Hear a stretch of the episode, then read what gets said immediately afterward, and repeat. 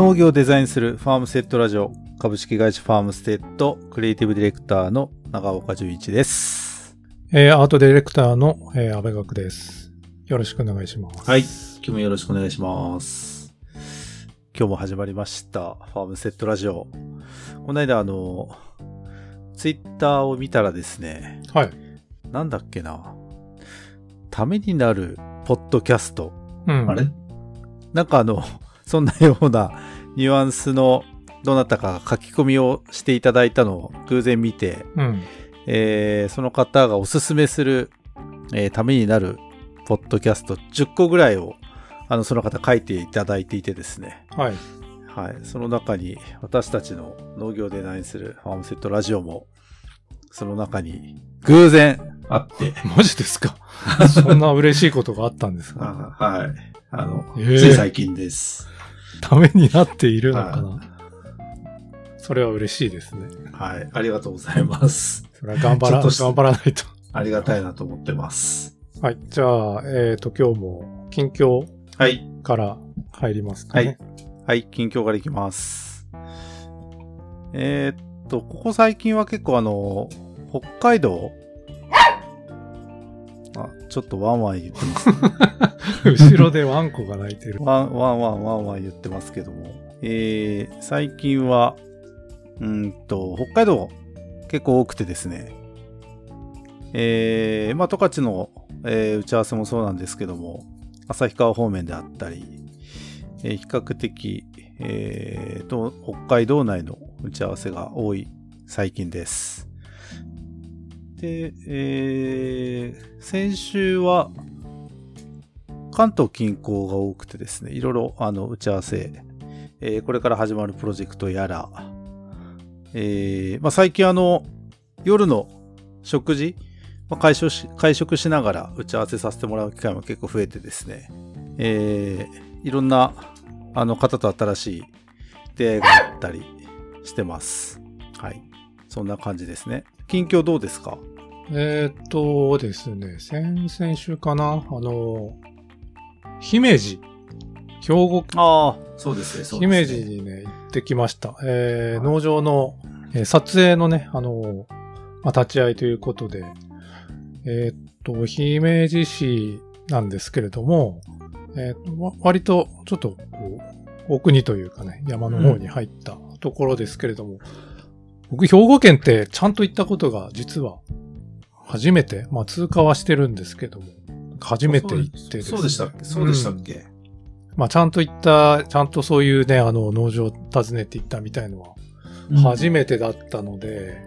まあ、今回ね、撮影ということで、あの、カメラマンのいつも頼んでる大泉さんと一緒に行ったんですけど、はい。もう天気バッチリ。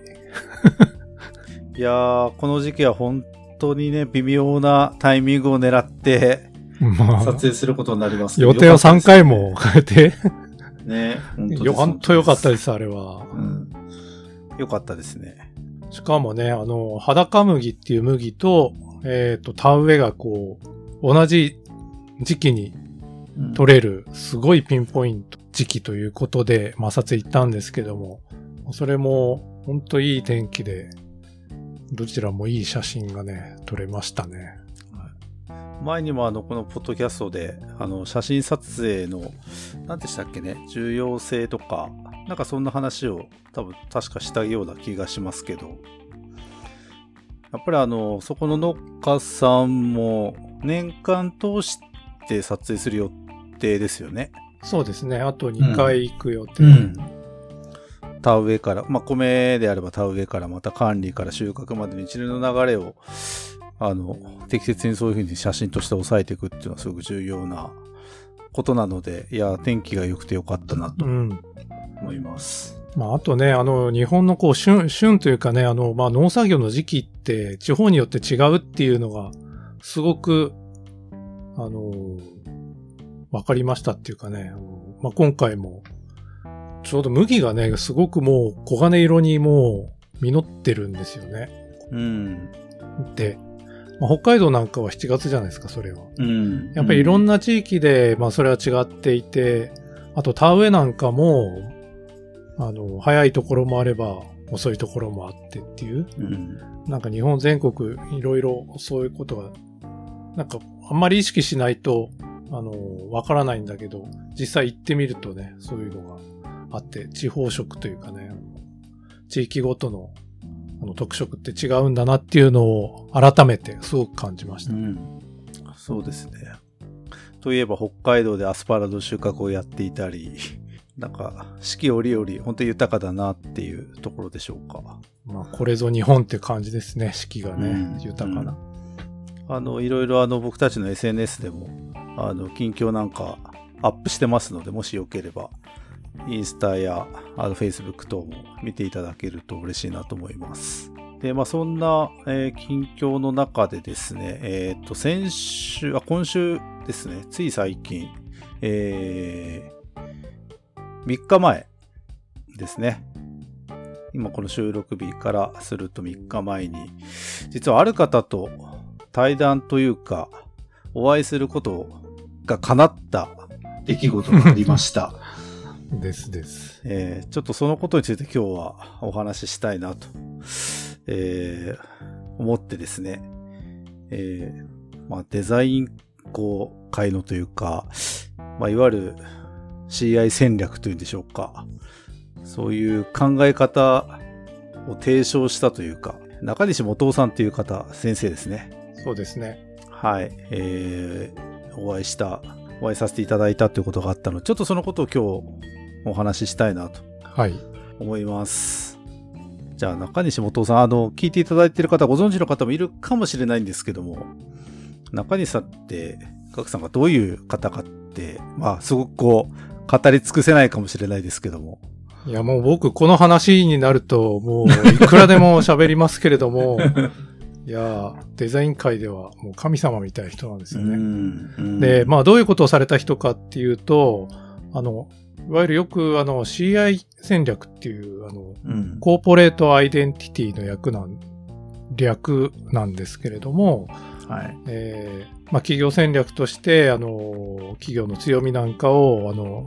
明確にして、まあ、それをん形に、シンボルマークや、えー目に見える形にこう、していくという、まあ、そういう企業活動なんですけれども、まあ、そういう CI 戦略を、まあ、日本に紹介したっていうんですかね。うん。まあ、一言で言うと、まあ、そういう方で、えーまあ、もう名だたる日本の代代表的な企業の、えーうん。CI をかなりやられてる方ではあるんですけど、まあ、その言い方だとすごくこう、ちょっと表面的で、うん。で、まあ、デザインっていうものを社会の中で、まあ、どう使っていくか。で、デザインがいかにこう企業活動に大事なもので、そういうものを意識しなきゃいけないかっていうことを、うん。実はもう50年も前から言われてる方なんですよね。うん。で、まあ今でこそその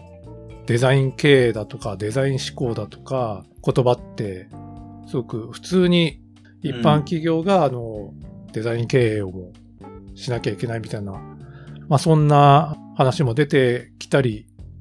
っていうのが珍しくないんですけども、まあそんなこと、まあそういうことをもうずっと前から提唱して、まさにこう時代をもう相当先を見ていた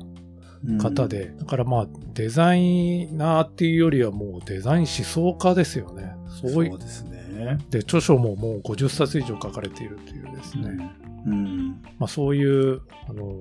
著作もすごい、まあ理論もすごいんですよね、その方のね。うんまあそういうことで、えーまあその分野をこう、ずっとリードし続けてきたっていう、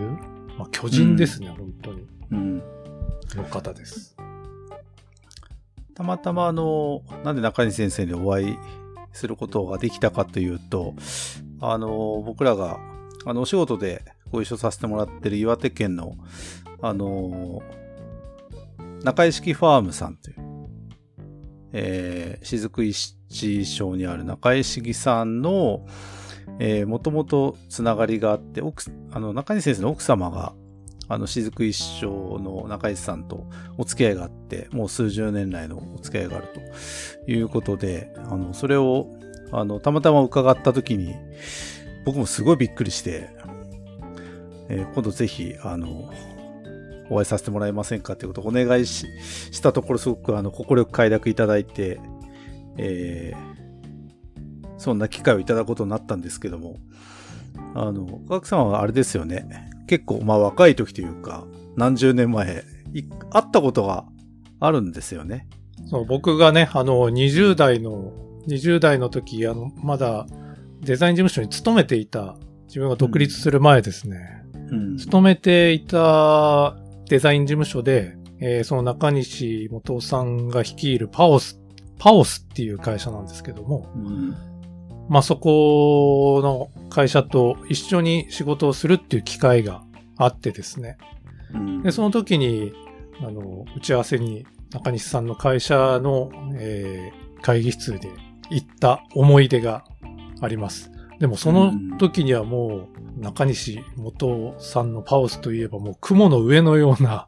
デザインを志す画像にとってはですね、うん本当にもう雲の上の存在だったんで、めちゃめちゃ緊張して、ほとんどなんか 何を聞いていたのかも覚えてないぐらいな感じでしたけども、30年ぶりにまた再会でお会いできたっていう感じですね。まあ、あのー今このタイミングでお会いしたっていうことも含めて、あのーまあ、さっきデザイン思想家みたいな言葉が、あの、ありましたけど、あの、学者から見てそのデザインのその、まあ、しコーポレートアイデンティティっていう考え方のもとに、こういろんなあの、仕事を進めてこられた、その中西先生の、なんていうんですかね、その考え方の、まあ、すごいところっていうか、まあ、また多分、すごくこう影響を受けたり、あっていう部分はあると思うんですけど、そういうところって、まあ、本当たくさんあると思うんですけど、言えるとしたらどんなところですかね？まあ、まず、まあ、僕たちがあの、よく講演で話すようなこと、うん。デザインに関しての考え方なんかはもう、ほぼすべて、この中西さんのがもう言っていることで、まあ、この中西さんの教えを受け継いでぐい、らい、僕にとってはもう、恩師なんですよね。うん勝手にうん師と思ってるだけなんですけども。まあよくあの、ね、講演会の時に僕たち言いますけど、デザインっていうのは、あの、ただ、綺麗なものとかかっこいいものを作ることではなくて、うん。まあその本質をうん。きちんと掘り下げて、それを突き詰めて、で、それを形にして伝えていくうんっ。ていうことをよく言いますけども、うん。まあそういう考え方も、もうすべて、もうこの中西さんが言ってることなんですよね。もう、うん。中西、中西イズムみたいなとこですかね。なんか僕は、あの、今回初めてお会いして、本当にあの書籍で、あの、拝見させていただいて、なんかこう、まあ読むぐらいな、まあレベルだったので、全然その年数とかからすると、まだまだ浅はかな部分ですけども、なんかこう、随所に、あの、僕らもなんか勇気をもらえたというか、言葉を言っていただいた時間になったなと思うんですけど、なんかその中西先生と今回、あの、いろいろお話しして、ガクさんの方でなんか、まあ私たちのこれからのファームステッドのあり方みたいな、まあなんかこう、まあ自信持ってた部分があったり、なんかいろいろこう感じたことはあったと思うんですけど、その辺はどうですか？そうですね。あのーやっぱり直接、まあお聞きしたかったことは山のようにあったんですけど、まあ時間もあったんで、あのー今までこういろんな本を読んで、やっぱり中西さんってこういう考え方なんだろうなって思ってることを直接聞けて、まあその通りだったのでね。だから、まあそれはやっぱり今自分たちがやってるその方向性そのままなんですよね。うん。だから僕たち、あの、中西さんはいわゆるこう企業、大企業が多くて、まあ日本、まあ日本の名だたるき企業ですよ。もううん NTT から始まり、うん。ブリヂストンとか、毎日新聞社とか、うん伊藤忠とか、ベネッセとか、うん。まあそういうすごい企業を、あの、の、あの、まあ CI を作ってきたんですけれども、まあその、まあやり方というかな、うんその方法論を、まあ僕は、あの、僕たちはそれを、まあ、農業分野でうん。活用してるわけじゃないですか。うんでもそ、の方向性は間違ってないんだなっていうのを、うん。あの、すごく確認できたので、うん。それがすごく良かったなと。うん。うんすごく勇気になりましたよね。いやー、本当にあの、僕、あの、メモが全然追いつかなかったり、こう、本当に一挙手一投足っていうんですかね。なんかこう、冷静に僕たちの、あの、今までの事例とかも見ていただいたりしたじゃないですか。うん。ななんかそれを逆にこう、何もコメントを発さず、こう、こう、いろいろ見ていただいたあの、目線、目、目、視線というか、まあそんなことであったり、すごくなんか、本当に貴重な時間になったなって思うんですけど、僕一つ、まあいろんな印象的な、あの話があったんですけど、もうすごく勇気をもらえた言葉がっていうか、これ忘れちゃいけないなっていう言葉が一つフレーズがあって、はい。先生に一回聞き直しちゃったんですけど、あの、何をおっしゃられたかって言ったら、あの、優れたシンボルマークは思想の凝縮であるって言ったんですよね。いや、この言葉はなんかこう、重たい、重いなと思って。だから、今、あの話してたこう僕らの方向性っていうか、まずそれが、その会社、まあ、いわゆるこう、僕らで言うと農場であったり、関わらせてもらってる方の本当に優れたシンボルマークは思想の凝縮である。あなんかすごい重たい言葉だな、なんか大事だなって思うのと同時にまた責任重大だなっていうか、また気を引き締めていかなきゃいけないんだなっていうのを改めてなんか感じさせてもらったなっていう、あの時間にななりました。うんやっぱりそうやってね、あのシンボルマークは作らなきゃいけないんだなっていうのを、うん。まあ再確認というか、まあそれが間違ってないっていうことをね、うん。すごく確認できたっていうかね、うん。のでうんまあはいすすごく嬉しかったですね、僕はね。うんまだまだなんか、数日ですけど、余韻冷めやらぬというか、そんな感じですけども。うん、僕はもうかなり、かなり上がりました。上が 上がってます、今も。まあそういったことで中西先生ちょっと対談をさせていただいてですね、実はちょっと僕僕らの方からあるお願いもさせてもらったり、まあ、していてですね、えー、まあまだちょっと今日の段階、今回、今日の段階、今の段階ではちょっとお話できないんですけども、ちょっとあることをお願い、えーさせてもらってですね、えー、快諾も先生にしていただいたということ、御年84歳っておっしゃってましたね。そうですね。ええまだまだお元気で、本当にあの、いろんなお話まだ聞かせてもらいたいなっていうことで、そんなあの、お願いも快諾いただいたっていうことで、またちょっと、えー、あることも今企画してますので、また、えーこちらでもご紹介したいなと思います。はい。いや、本当なんか、たったこの時間じゃ説明というか話しきれないぐらいの時間でしたね。そうですね。またそういうことなのでお知らせしていきたいと思います。皆さんなんかもし、あの、聞いていただいた方、あの、中西先生、中西元をと検索すれば、あの、なんか書籍なんかももう売ってないんですよね。えーっとね、もうあん、まあ、まあ、まあ、でもまだ、あんまり まだ買えるものもあると思いますので、はい。あの、もしご興味があれば、あの、調べてみてください。はい。はい。じゃあ今日はこの辺で。はい、ありがとうございはます。